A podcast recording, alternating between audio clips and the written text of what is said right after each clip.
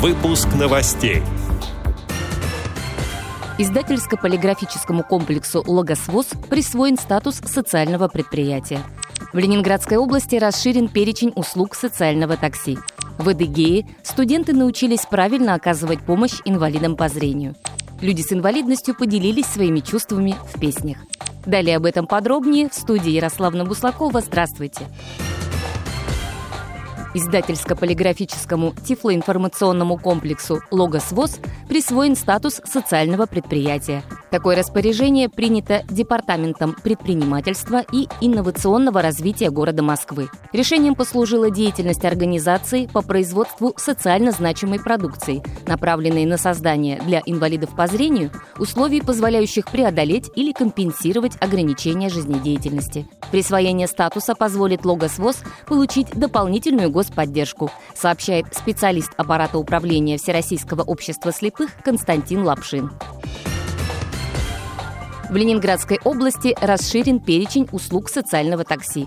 Увеличено количество поездок для детей-инвалидов, которые получили назначение врачебной комиссии о прохождении реабилитации в Санкт-Петербурге. Теперь услугой можно воспользоваться 12 раз в году.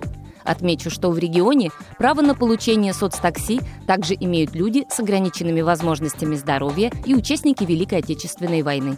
С дополнительной информацией о работе особого транспорта знакомьтесь на сайте Комитета по социальной защите населения области, передает Dislife.ru.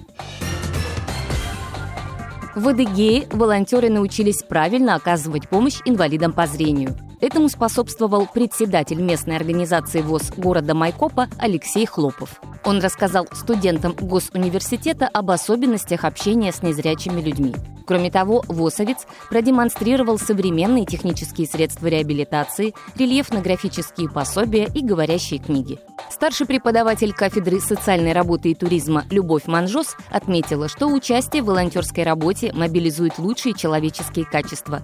Среди них понимание, милосердие и терпение. Они необходимы для молодых людей, находящихся в начале своего жизненного пути.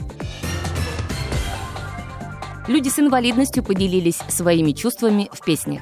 Речь идет о первом межрегиональном фестивале авторской музыки «Ноты души». Мероприятие проходило в онлайн-формате. В нем приняли участие жители более 10 регионов страны. Праздник охватил таланты от Севастополя до Бурятии. Здесь были представлены почти все жанры авторской песни. В дальнейшем организаторы надеются собирать музыкантов фестиваля около костра или на концертных площадках, информирует подосиновское подразделение Кировского отделения ВАИ. Эти и другие новости вы можете найти на сайте Радио ВОЗ. Мы будем рады рассказать о событиях в вашем регионе. Пишите нам по адресу новости собака ру. Всего доброго и до встречи!